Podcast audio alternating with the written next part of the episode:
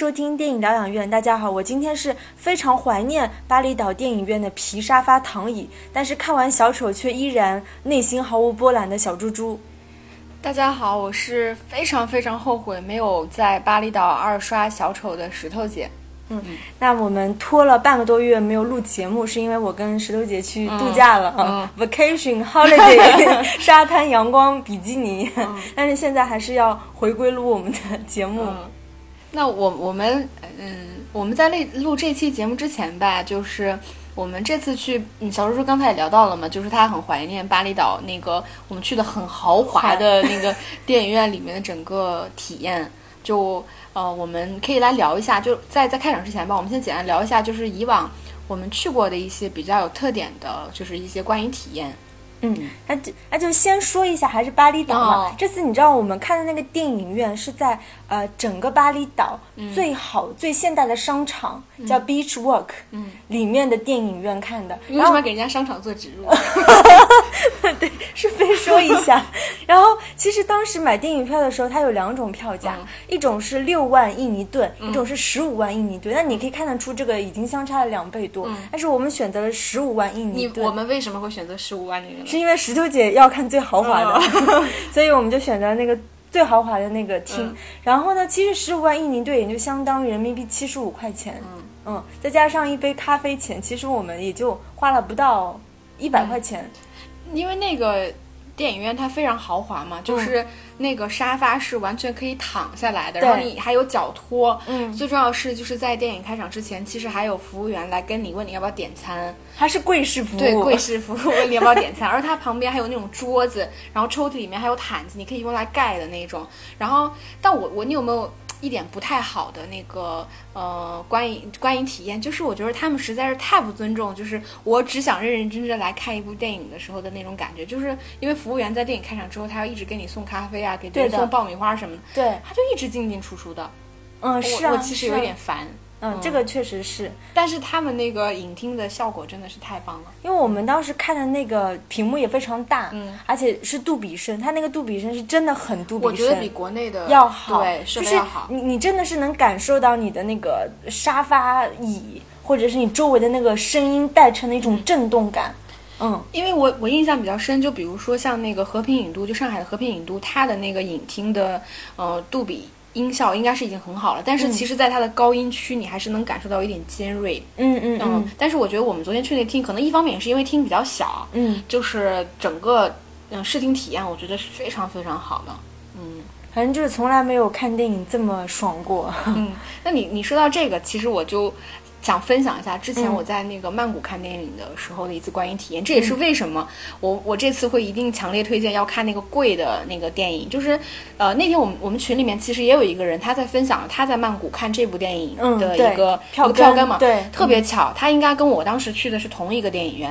因为那个商场忘记了，但是是曼谷非常豪华的一个商场，然后你怎么能忘记了？你应该植入一下商场的名我字我忘记了。然后那个电影票其实也蛮贵的，就是如果你买贵的那一区的话，嗯是蛮贵的。呃，然后它那个同一个厅里面也是分便宜的座位跟贵的座位，然后它贵的座位其实是独立的那种皮沙发，嗯然后前后座位也非常宽敞，然后你也是在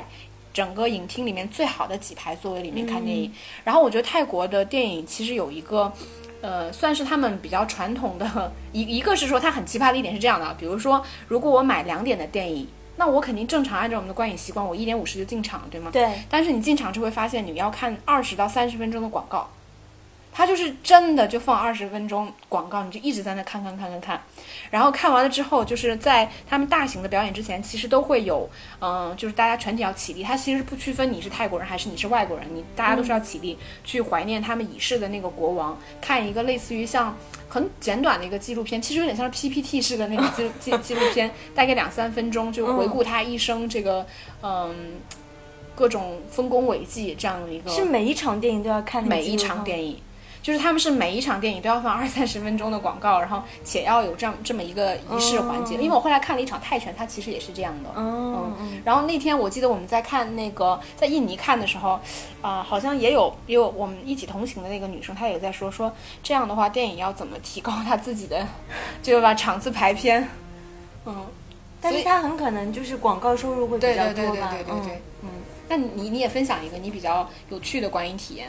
其实好像感觉其他，包括像欧洲，我感觉没有任何国家的观影体验可以跟东南亚这么奇葩的相比，真的是没有。嗯，然后就就是在巴黎看电影，基本上的体验应该是在跟国内一样的，然后也是开头要放几分钟的那个广告，那时间也是差不多的。但是它的广告，我是觉得可能跟整个法国的这个，我你你有没有觉得法国电影很好，或者是很很实验性、很很新潮或者怎么样？嗯但它的广告拍的真的就是基本土吗？我觉得有点，就是跟它跟它这种电影工业是完全感觉。不是像同一个体系的，对它的哦它的广告语就很直白，嗯，就是没有你知道很多泰国广告其实很有想象力的，嗯很多剧情啊什么什么，他们不是就卖牙膏就是卖牙膏，卖车就卖车的，就是就是很真的有点土，嗯。土的那种广告，你要看几分钟。然后就因为巴黎大多数电影院它都特别旧，嗯。它基本上它的电影院我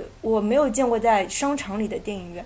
哦，都是独立的它，都是独立的电影院，它都是在各种大街小巷的电影，然后它也是以连锁的为主，但是也有一些私人的电影院，然后它的。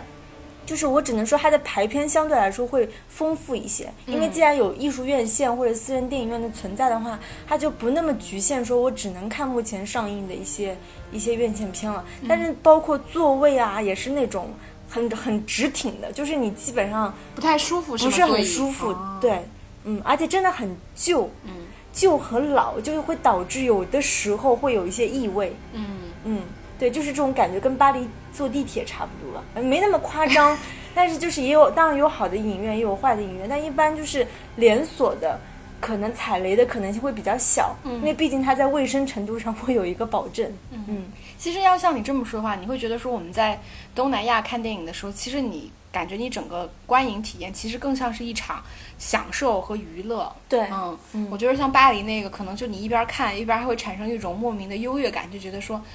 嗯，我就是因为是吧喜欢电影，然后才愿意受这份罪 的感觉。嗯，就如果大家就也有一些在其他国家或地区一些有趣的这种观观影体体验也可以跟我们对，让我们长长见识。嗯对，嗯，我觉得东南亚这个真的是，我有机会大家真的要体验一下。我觉得印尼的这个电影院服务真的是嗯，是叫 Beach Walk 的商场，二楼二楼电影院，记得买票的贵价。对的。那我们接下来来聊，就是呃，这期我们准备聊的小丑吧。嗯，那我们这期会从先从我们的对这部电影的一些直观的一些观感吧，然后我们会聊一下这个片子的优缺点，以及我们会跟二零零八年诺兰版的《黑暗骑士》和二零一六年《自杀小队》里面的小丑形象会做一些呃异同的比较吧。嗯嗯，对，因为我们这期节目最后我们两个协商下来，就不会去做那个前瞻性的，嗯所以我们这期节目呢是一定会涉及到剧透的。剧透对对，所以就是如果大家就是很嗯很很介意的话对，嗯就先看了电影再听。但其实呢，我觉得我觉得也还好吧，我觉得也。还好。其实就是如果你听完了节目，就是因为这个电影其实可解读的空间非常的大。嗯就如果我们的节目能给你一些新的想法，然后让你再去看这个电影的时候能注意到更多的信息，我觉得是好的。因为这个电影说实话不涉及到特别明确的剧透，说你会破梗或者什么。嗯嗯嗯其实我觉得反而也也不太会。嗯。因为它已经是这样了，就是它不存在于谁会不死谁会死这种这种东西，嗯嗯，可能类似于像什么寄生虫这种，可能真的就剧透会影响你的那个观看体验，但这种电影我觉得不会，它本身就是一个很很开放型的一个文本，嗯哎，说实话，其实我真的很后悔没有二刷，因为这个电影的观感实在是太好了。我觉得它的，嗯，感受就是当你去看大荧幕的时候，就是嗯其实它所有设计的那种，嗯、我觉得镜头也好，它的这种节奏啊，然后它的音乐呀、所有制造出来的东西，我觉得才会更加的有加分。我觉得，嗯嗯嗯，我觉得肯定是跟在电脑上看是不一样的，我觉得会有一点点差别，就是可能那个质感上会差一点点。对对对但是嗯其实我觉得可能在哪里看，这个都会是一部还有还很有趣的电影。虽然你可能不这么觉得。对，因为因为我们在在这个之前先介绍一下这个电影是在讲什么吧。你打你就直接接着我这个讲。那其实这部电影就是大家被认为是一部小丑的前传，嗯因为就是它其实是整个揭露了算是小丑的，比如说他的职场的一个状态、他的生活的状态、他的家庭关系，或者是他的一个爱爱情生活，就是他是从多个维度去去探讨这个人物他为什么就变成了小丑。嗯，就小丑的前世今生嘛，对吧？对。但是大家就是哪怕没有看这个电影，其实也知道这个电影它整体的氛围是非常的暗黑、非常的忧郁、混乱，然后非常的个体。其实也是跟现在整个当下的社会，其实大家是会带有一些呃影射性，对和代入感去看这个电影的。我觉得也是这个电影最后能获得成功的一个原因。但我们都知道，这个电影其实。是刚刚在第七十六届威尼斯电影节主竞赛单元拿到了金狮奖，嗯，就是因为他也就是这两年其实三大也蛮怪的，就是类型片偏 好，就是类型片纷纷在上面拿大奖，嗯。那小叔叔，你你先嗯聊一下吧，就是你对这个片子的一些观感，嗯。首先，我觉得就是这部片子气氛还是做的特别充足的，尤其是配乐，因为再加上我们看的那个电影厅，我们刚刚有说它是非常好的杜比声。加上这个电影的配乐其实非常重，因为它很多时候就是没有台词的部分，一些空镜什么，它的配乐的那个嗯。量或者是那个音量都是非常足的。然后包括就是呃小丑他第一次杀人之后，印象特别深，他就是去进去了一个公共的男厕所，他就开始情不自禁的那种舞蹈。那他此时他行为的这个动作的。节奏和配乐的节奏是完全契合的，嗯，我觉得是卡在一个点上的。啊，我记得你说除了这一个节奏之外，还有一个什么有一场戏的节奏？你还有就是影片快结束的时候，也就是他已经完成了，就是可能是多次杀人之后，然后好像是在医院有一个就是曝光非常过度的窗户外，然后小九就从走廊的这一端跑到另一边，然后再跑到另一边，他就是那种随着音乐就是那种很放松、很欢快的在跑。是这种感觉，我印象很深。其实你你这个说法，我觉得会提示我。我印象中对他有一个呃声音印象最深的是，当他唱一首歌，就小丑开始去唱了几句歌词，然后你会发现背景音乐突然就切进了这首歌，嗯，而且逐渐就是他的声音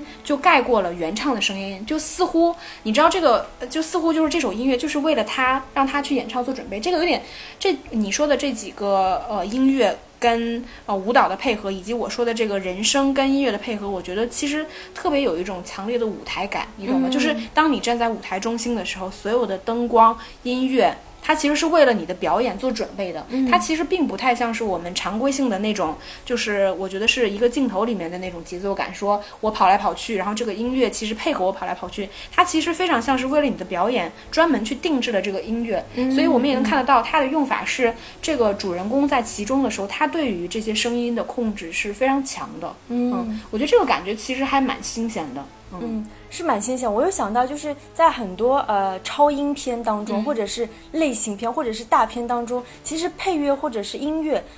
它不能，它只是单纯的作为一个非常辅助的元素。嗯。但在这部电电影当中，我觉得音乐是作为一个非常强的调度的元素。嗯。它很可能，它几乎是跟比如说镜头、它的灯光是拥有同等地位的这种调度的一些地位。嗯。我觉得是这样。然后我。哦，你你这么一说，就是让我觉得它这个里边的音乐其实用的还蛮蛮先锋的。我觉得，嗯嗯。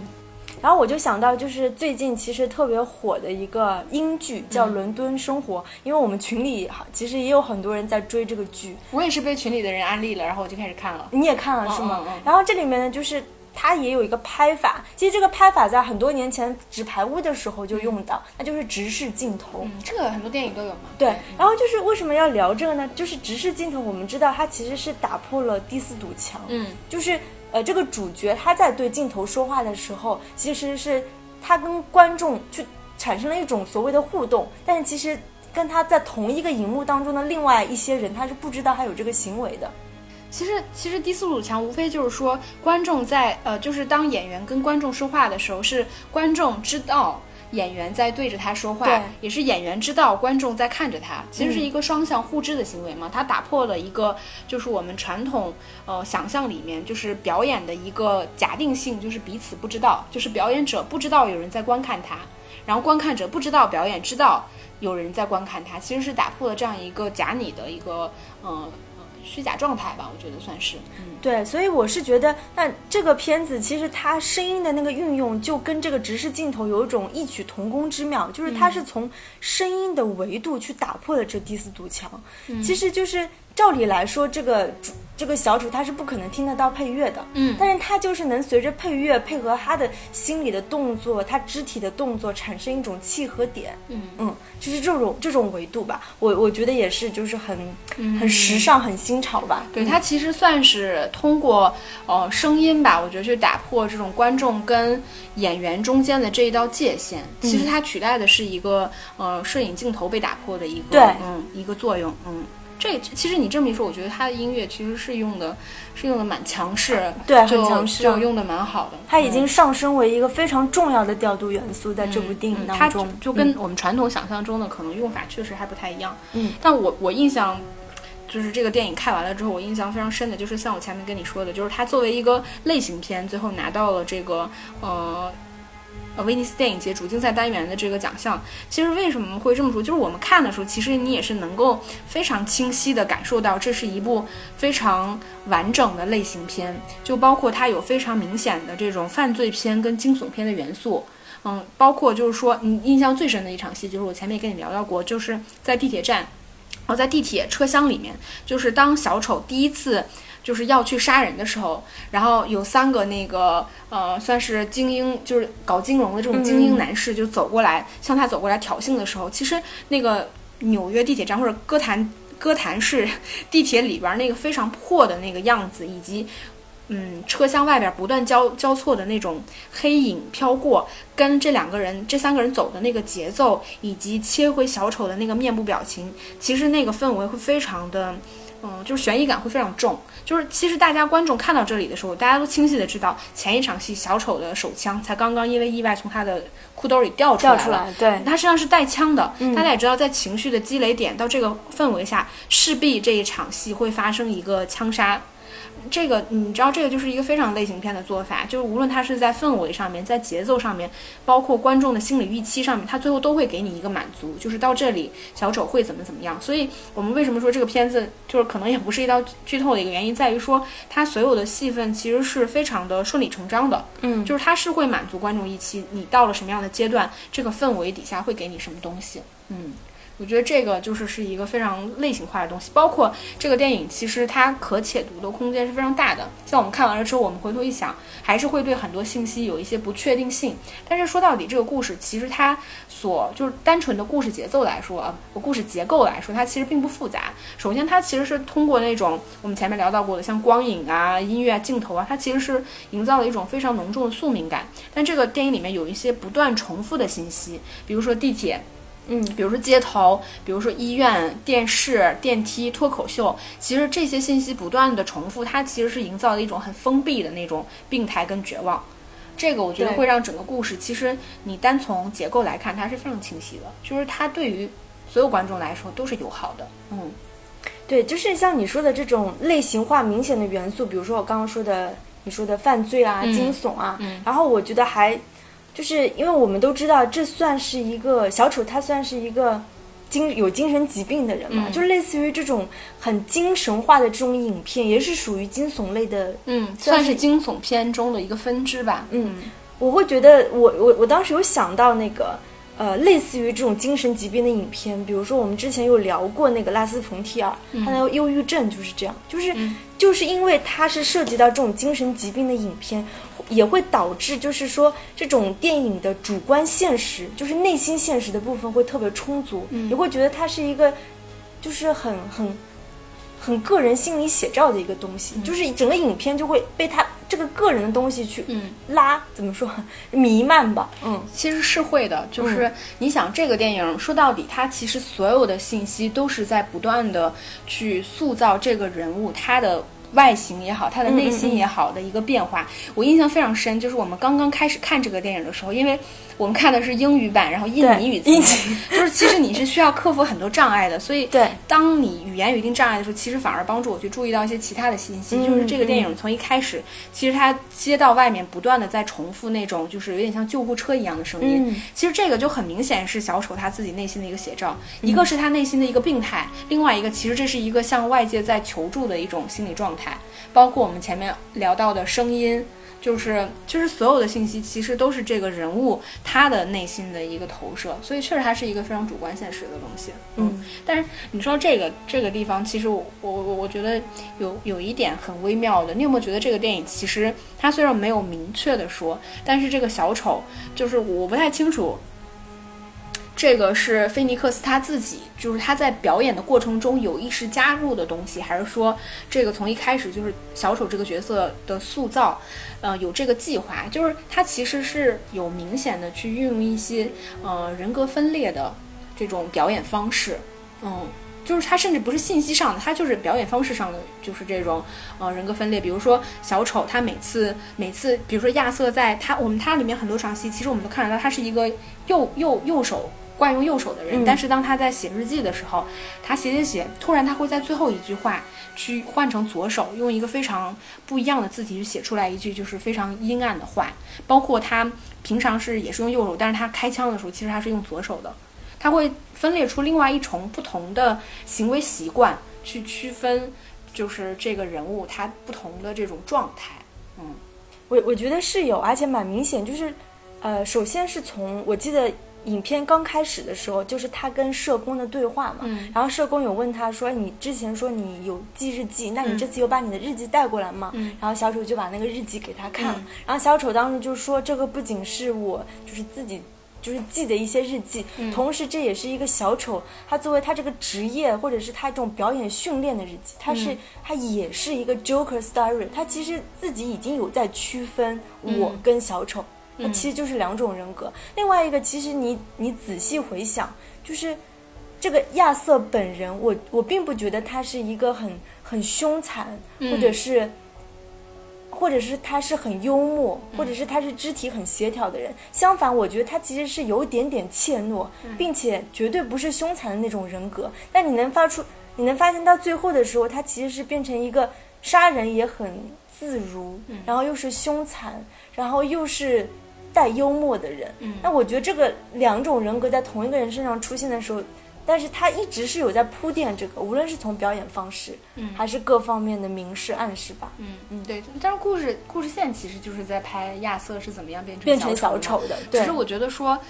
这个到底是一个人物蜕变的过程，还是说是一个人格分裂？就是有点像是一重一重人格占据了，就是压过了另外一重人格的这么一个故事。包括就是你你提到，就是说这个他有意识的学习。其实你知道，人格分裂这个东西本身它是可以，就是它是有可能通过你个体去训练来实现的。比如说我石头姐特别羡慕小猪猪，就是我觉得你是吗？特别羡慕，就是觉得你的你的人生状。态，然后你的这个，你的这个智慧、美貌，所有的东西都是我超级羡慕的。我就觉得我的生活非常垃圾，我就想变成你这样的时候，然后我就可以每天学习你、模仿你，然后对着镜子，比如说练习你是怎么说话的啊，你的先把语速放慢，你的造型是什么样的呀？就是我可以通过。日复一日的去训练和学习，有意识加上自我催眠，然后是有可能真的在我的体内分裂分裂出另外一重人格，就是小猪猪。嗯，以后我就可以自己录节目了。对，一个人分饰两角，对对，我可以自己录。哇想想好惊悚哦。那以后这样的节目应该没有人敢听了？我你不要说，我自己都不敢录了。然后，其实就是再补补充一点，就是。小丑他去见你把你的语速也放放慢一点。对，其实就是那个亚瑟他去见那个社工的时候，社工有说你现在已经同时在服用七种药物。嗯，那他其实就是他服用的一药物当中，既有治疗睡眠障碍的，也有治疗精神分裂的，还有治疗呃各种抑郁症的，还有就是焦虑镇静催眠。也就是说。他他这个人本身就是他在对抗很多种疾病，包括他那个大笑的那个，他其实是是一种叫情绪调节障碍的东西。但是嗯，就我们这块儿可以讨论一下，就是他的那种就是突然而至的那种大笑，这个笑到底是什么？因为事实上肯定是不存在这样一种病的，就是会让一个人突然莫名其妙无法自控的笑。就我是觉得，嗯，我是觉得他这个笑其实某一种程度上是小丑。就是小丑，就是他体内的小丑的一种表现，嗯，然后另外一个的话，呃，我觉得是他当当他就是他笑发生笑的这个节点，其实是他当他每次在一个世界面前，他试图得到别人的认可和接受，但是他又没有能力做到的时候，他就会无法控制的自笑。嗯，我印象比较深就是第一场是他在那个。呃，公交车里面嘛，就是当他试图想让他的母，就是那个小女孩的母亲，母亲。对认可他，他只是试图在逗笑他的女儿的时候，然后包括他在那个呃地铁里面，他其实是接受到了那个想要求救的那个女孩子的眼神信号，但是他又知道他没办法去 做到他想象中那么伟大的时候，对，挺身而出的时候，还有就是他在舞台上，嗯，想做正式脱口秀的时候，他就抑制不住的大笑，对，嗯。那我觉得这个电影确实是给了我一些，就是我觉得非常，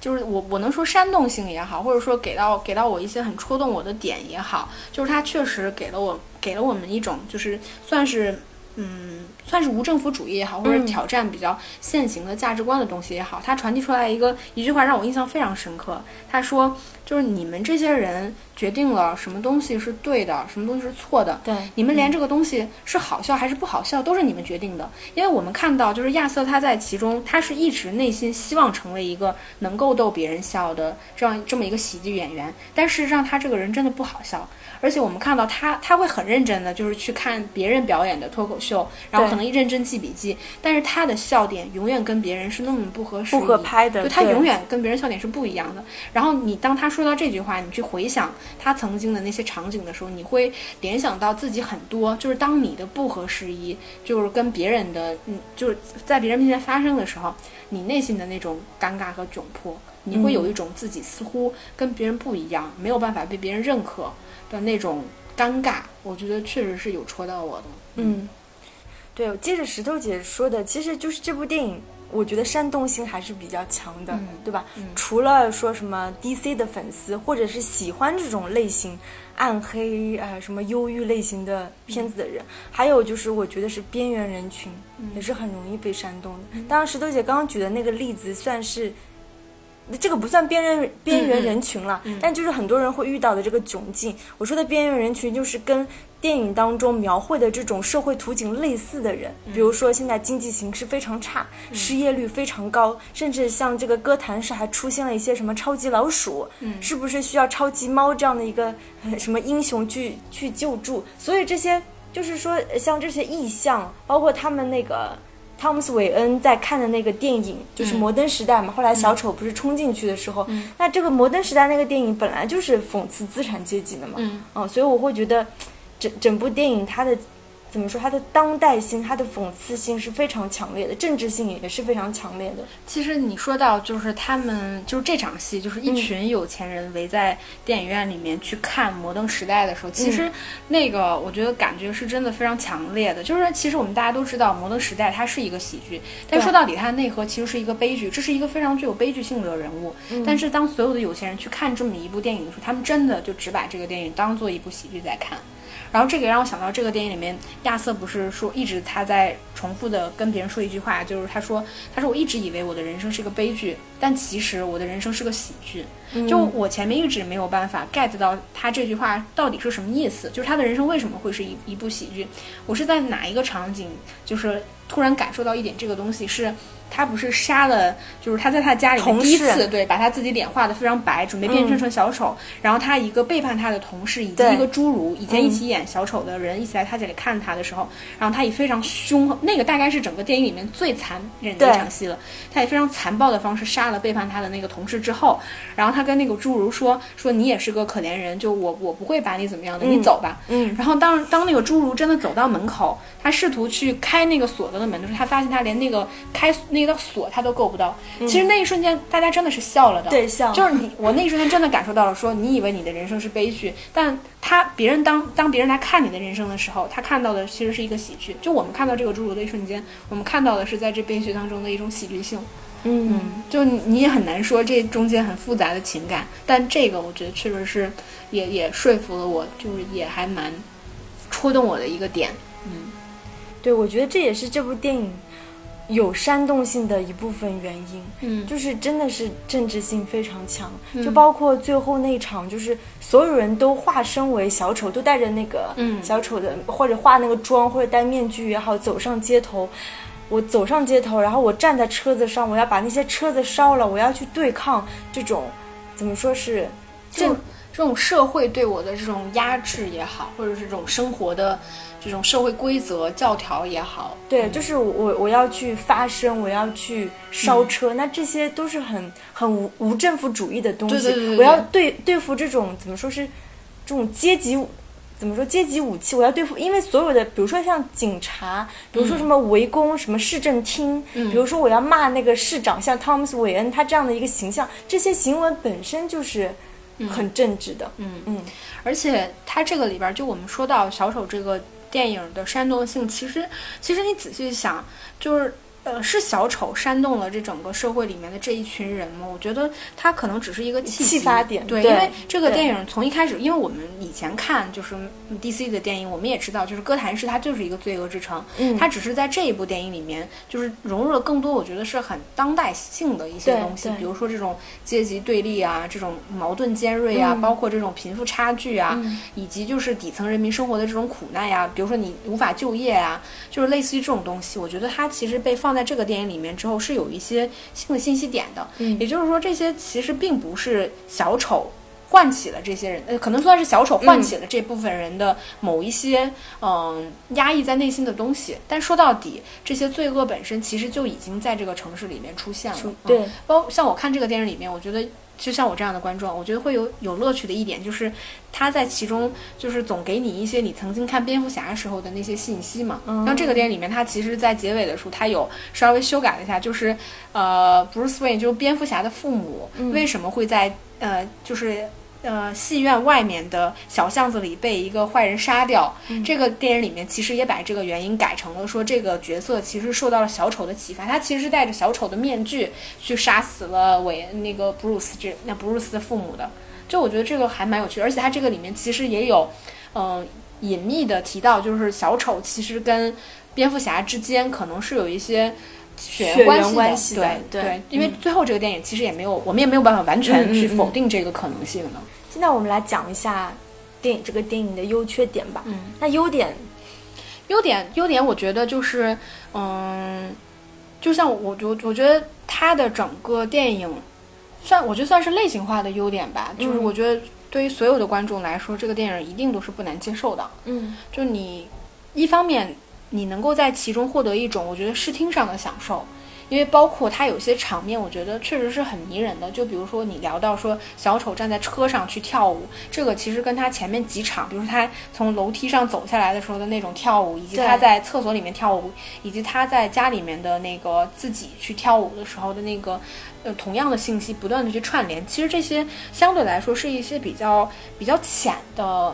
创作手法。嗯就我不说他拍的不好，他其实相对来说是比较浅显的，就是所有的观众都能在这些呃信息里面获得一种力量感。我觉得这个东西其实是比较偏类型化的东西，包括它的镜头，然后它的颜色，然后包括它的镜头角度，我都觉得确实是非常有冲击力的。嗯就为什么我会那么。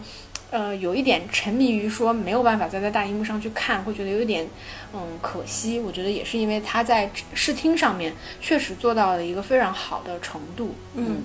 对，刚才因为我们也聊到了像音乐啊、嗯节奏啊这些东西，包括我，我发现这个电影的特写和近景的镜头特别多，嗯。就是他、嗯。它给你脸部的那那个冲击力也很强，就是尤其是菲尼克斯，他确实演的也好，对他的脸部、他的身体，对包括他的背背部他的形态，我觉得确实是表演非常加分。嗯我觉得这些也是就是造成这种冲击力的一部分元素，因为一般来说，如果一个电影当中特写或者近景特别多的时候，其实是容易造成一种，我觉得嗯是不适感，因为或者不能说不适感吧，或者是一种怎么说包裹感会更重，嗯，因为你你就要沉信息的对强迫性嘛，对啊，你就是要沉浸在他这些脸、嗯。他这个身体、他这个不协调或协调的这个东西当中。嗯，优点我是觉得，就是因为我并不是一个超英片的爱好者，嗯。或者是这种类型的爱好者，但是，但是他确实是还是挺让我耳目一新的吧。他的一些一些拍法。你，好强行啊，非要非要找出一些优点来，啊，确实是啊，我因为我觉得他的他的技术技术层面真的是很好，嗯，他他就算是我整当时看完之后内心毫无波澜，但是我事后回想他很多细节的点的时候，我还是觉得这部电影真的是拍的很好，算是很很技术流的电影，嗯确实是，所以大家都在说是导演开挂了嘛，嗯嗯，突然就哎，这电影怎么能拍这么好？嗯，那那我就终于到了你你想要的环节，就我们来聊一下这个电影的缺点吧。嗯，缺点就接着刚刚说，就是其实我看完这个片子之后，内心毫无波澜。对啊，我我真的是不明白为什么那么多人，就是而且是很强烈的给好评高分，多么伟大，多么好。我觉得是不是很多人在假嗨？嗯因为我我我不确定这种这种类型的片子是不是能有这么那么广大的一个观众的好好感度。嗯，因为就是它明明是很暗黑，而且是东西是。节奏也很慢。节对节奏是很慢的。如果你不是在电影院当中看，如果你真的只是盯着你的电脑屏幕看，我真的很难相信，就是你会有这么强的进入感。是的，这个这个是我严重表示怀疑的部分。嗯嗯，我觉得是你你需要调动你很多全身的细胞去融入，去跟上这个节奏，去体会，就是你要跟他能产生这种共情，你才会觉得好看。因为我就是从头到尾没有跟小丑这个人物产生共情的。你你记得我们另外一块看的朋友，他也是跟你同样的观感，嗯就他甚至于会有一点失望。我觉得他最开始可能也是跟很多观众一样，抱着其实并不对于小丑有那么多的了解，对但是这个电影对于这个电影的期待其实已经被调到非常高了。但是当你到电影院看到的是这么一部就是情节非常拖沓、非常主观意识很强的电影的时候，其实你是会有一点失望的。嗯对啊，对其实我也是有点失望。然后另另外一个想说的点就是，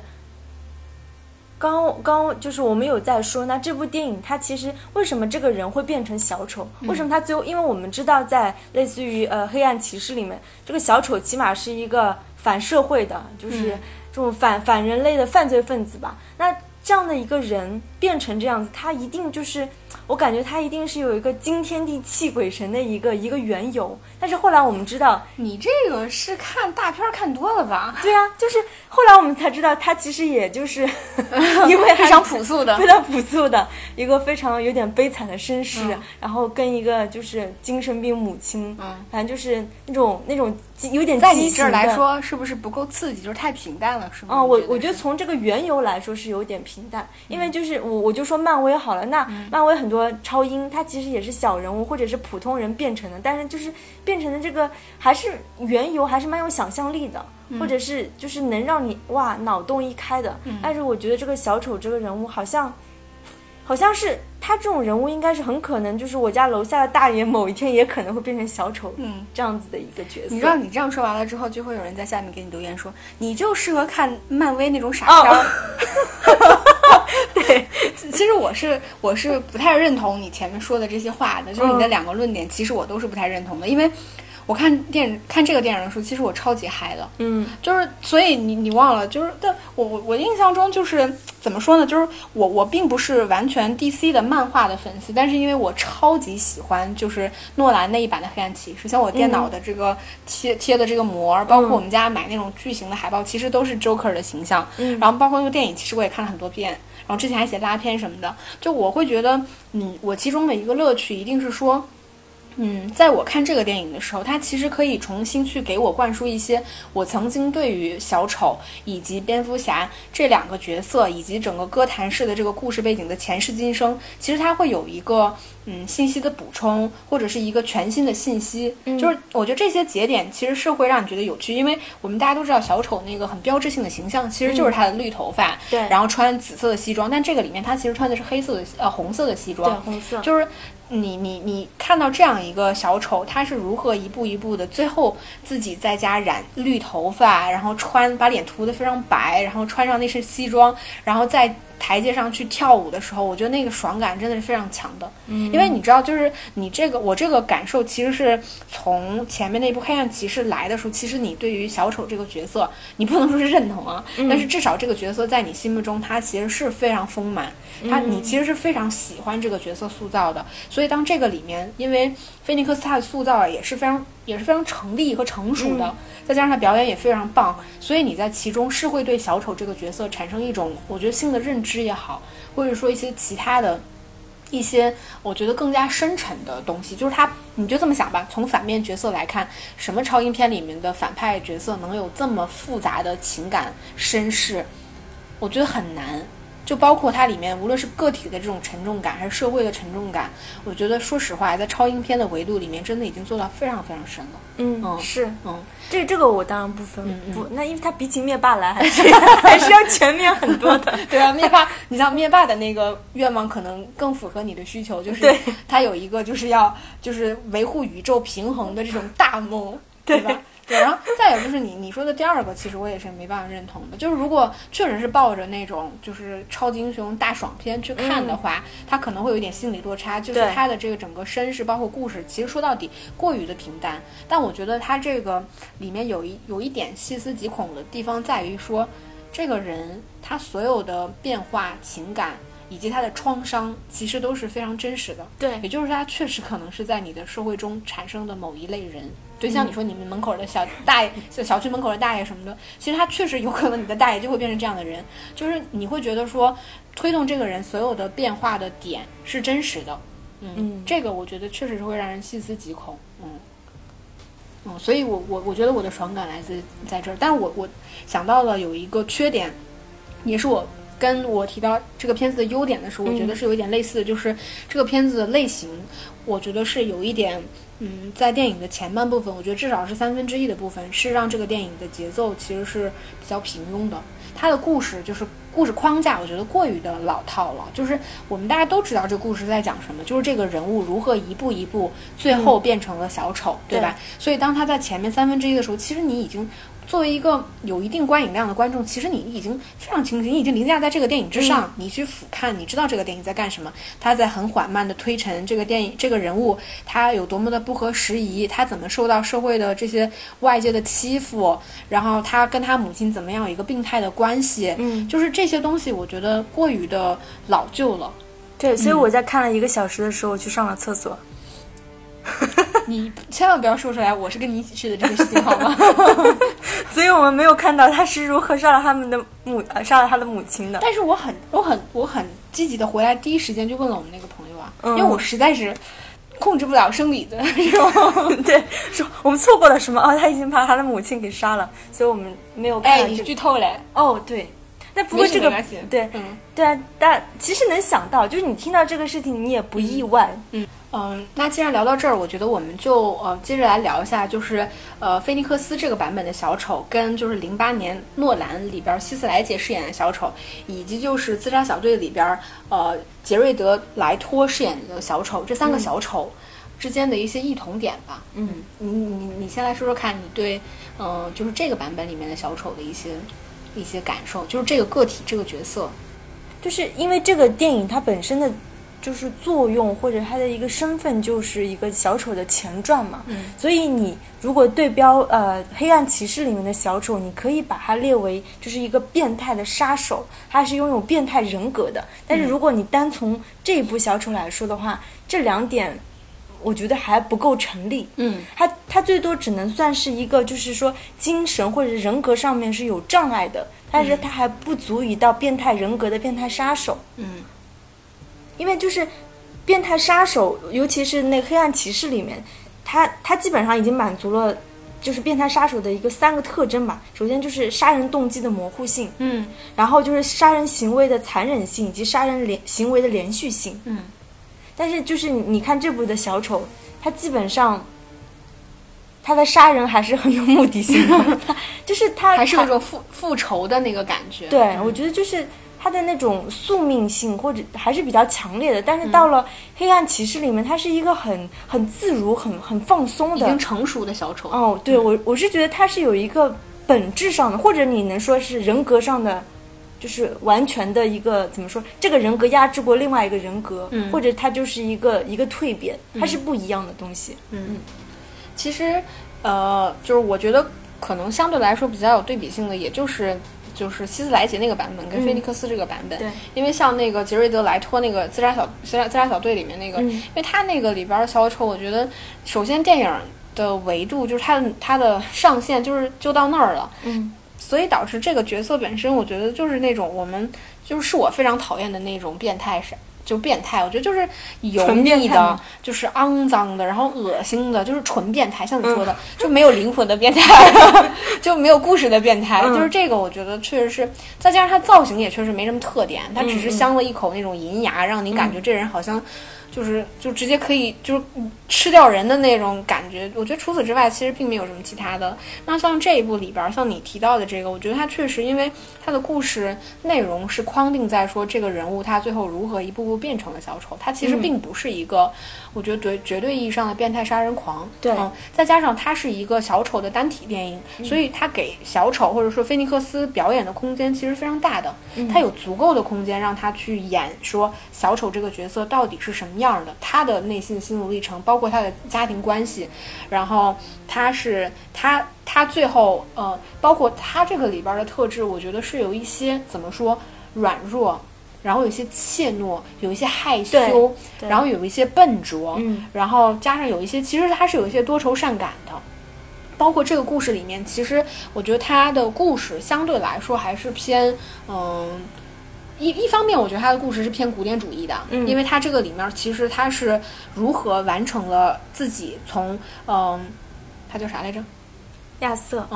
他是如何从亚瑟最后变成了 Joker 的？嗯是他完成了两个关键性的动作，就是他先杀了他自己的母亲，我们前面也剧透过了，他先杀了他自己的母亲，然后再接接下来他杀了他自己理想中的那个父亲的形象，就是那个脱口秀的演员。叫 Marianne Franklin。对对对，嗯因为他这个里面其实有很明显的，第一个他是有在寻找自己的父亲，嗯然后一个是他自己理想中的父亲的形象，另外一个其实是他自己以为自己父亲对就是 Thomas Wayne 那个角色，对对他其实是有两个呃弑母和弑父的两个动作的。嗯然后呢，像斯像希斯莱杰那个版本里面，其实他他关于小丑的故事其实并没有交代那么完全。当然，他的整个故事就是那个小丑希斯莱杰那个版本的小丑，他其实更贴近漫画里面就是小丑的那个设定。他是一个就是无法琢磨的，就是非常神经质的，就是无法就是无无惧一切的那种超级的犯罪分子。像那个电影里面，我们看到希斯莱杰，他其实在他的表演里面也是有偏神经质的、癫狂的，就是在整个强悍中又带有一丝丝脆弱的那种，你知道那种变态感。嗯我觉得那个其实是非常强烈的。然后它里面其实唯一提到自己身世的地方，是他提到了他自己为什么会是一个笑脸的样子。对他他提到过两个个版本本，嗯对，对，第一个版本就是前面的时候，他讲就是他的父亲嗯小的时候虐待他的母亲，嗯就是他，而且他他还在旁边看着，嗯，然后哭吧，还是，哭对，然后他他的父亲就是你能不能不要那么严肃？嗯，Why so 对 serious？，why is you so？然后就，然后就是说把他的脸就划成那个，这是第一个嗯嗯版本。第二个版本是他在威胁，就是那个呃，蝙蝠侠的前女友的时候，嗯他就说啊、你长那么漂亮，我以前有个老婆，嗯，是因为后来他他是那个他是为了逗他老婆开心嘛？对，逗老婆开心。嗯好像他老婆是已经变成了这样子吧。嗯然后他就划自己的脸，为了让他老婆开心，结果他老婆根本就不愿意看他，还离开了。嗯就是这样两个版本的故事。嗯，对他其实是提供了两个版本的信息嘛。就是你你其实也很难分辨说哪个版本是真的，但是他已经这个小丑已经就是有点油腔滑调吧，不许你这么批评他。对吧？他就是可以信手拈来，下一次我还可以编第三个版本和第四个版本的故事。我觉得他应该是想杀谁或想跟谁玩这种游戏的时候，他都能编出不同版本的人。但是他说的话是一真一假的。说实话，嗯我我我就哪怕看完菲尼克斯的版本哦，我自己还是非常喜欢希斯莱杰那个版本的。就像我今天跟你就我们俩一起在去拉其中一些片段的时候，嗯就你会觉得他的表演。就是他塑造的是另外一个非常完整的，就哪怕是一个成熟的这个小丑，你包括他去，他知道他什么时间要去吞字，嗯。他有的什么什么时间他要去吧唧嘴，嗯，他包括他的动作其实是有刻意有一些笨拙，对，然后呢，其实笨拙之中，当他拿枪杀人的时候，他的动作又是非常利落的。嗯，包括我，我不是说我跟你讲，我特别喜欢他炸了医院之后，穿着护士服从里面一拐一拐出来的时候，然后摁了一下那个，想说，哎，怎么还不爆炸？摁了一下爆炸器，回头然后就把自己吓一跳，对，然后就就跑走。我觉得他。他始终是有把就是小丑这个人物，就我不是说这人名叫小丑，而是说小丑这个样子，他的样子本身是有点笨拙的那种感觉，我觉得是有融入他的表演里面去的。嗯，这个是就是你你在他的表演里面，我觉得是他是一个有故事的小丑，就他的故事哪怕不需要讲给你听，不需要像菲尼克斯这样讲给你听，但他仍然是一个。有故事的小丑，嗯，但是我觉得还有一个是，我觉得这两个版本里面让我感觉非常就是不太一样的地方，是我之前也跟你聊过，我觉得，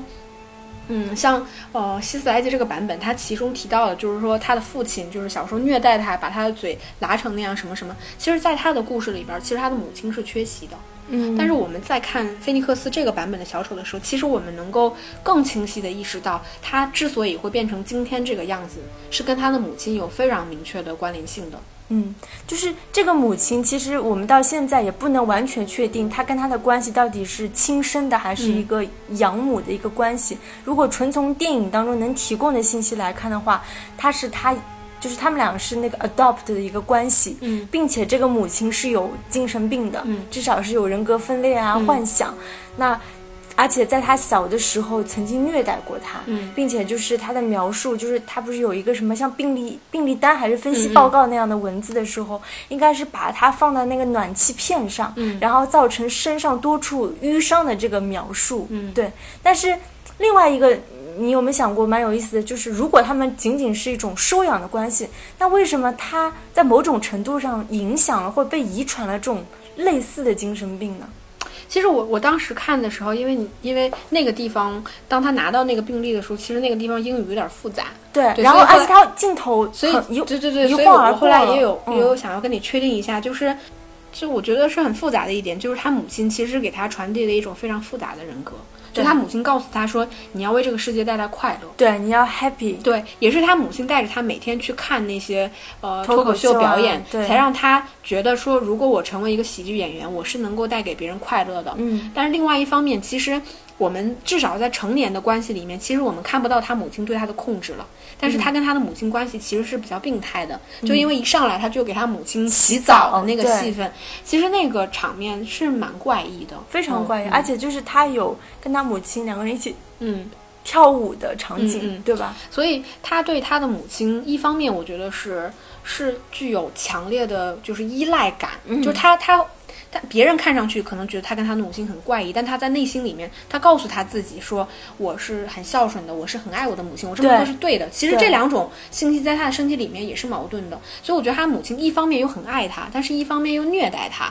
就又就他明明跟他母亲生活很不开心，但他母亲又告诉他说：“你的生活要你要给别人制造快乐。”我觉得这些矛盾的信息点在这个人的身上，可能从童年开始到长大，其实一直都是没有停过的。我这也是为什么我觉得这个版本的小丑，其实他受母亲的影响，其实比。呃，我们传统意义上去想的那种呃电影里面，其实受父权的影响，对对，就是其实是更大的。哪怕这个电影里面说提到的，就是他去寻找他的父亲，但其实他之所以变成这样，其实很大的原因是因为他的母亲。嗯，那我觉得其实这种一个角色受母亲的影响或支配。然后导致你的人格和性格发生一些变化，我觉得这个论点其实也是偏现代化的一些影响，嗯，对，因为我们比较穿偏古典的想法，其实是父亲，对父亲的缺席啊，对父亲的影响，对对。我我前几天其实是看到一个也是比较有意思的理论，就是说其实母亲是这一辈子对你造成伤害最深的人，嗯，因为很很多时候我们都在讲。就是比如说你成年之后两个人组成家庭，那肯定就是类似于什么婆媳矛盾。嗯，然后就是这种，其实婆婆这样身份的人根本不会对你造成伤害。嗯，因为在遇到你婆婆之前，你的整个世界观、人生观、价值观已经形成了。嗯，而真正能对你造成伤害的人，其实是你的母亲。嗯，我我细想来，我觉得这个观点是是有有趣的部分的。嗯，对，所以这个也是我觉得这个电影里面，他其实提到这个人物背景的时候，他其实有。嗯，去调整，我觉得是偏现代理论的一部分，对，就是它没有那么传统的去强调父权的力量。嗯，那好，那我们今天聊了好长，嗯，那今天节目就差不多到这里了。我们应该是呃全剧透型的 把小丑这个电影剧透讲了一讲。啊、那还是欢迎大家去关注我们的微信公众号“电影疗养院聊天的聊”。那菜单栏有一项就是粉丝的俱乐部，那我们可以去扫那个呃有关工作人员的微信，然后加加入群。嗯你知道我最后想补充一句，我在我们的群里面啊，嗯，我最近就是有种越来越不敢在里面说话的趋势，为什么？因就为你我发现里面厉害的人太多了。对呀、对就很多大大咖大拿，对，就我会有一种哎呀，我就不太好意思说话的感觉。所以还是要好好学习啊。好 的好的，那行，那我们今天节目就差不多到这里了，那就下期再见，拜拜。拜拜。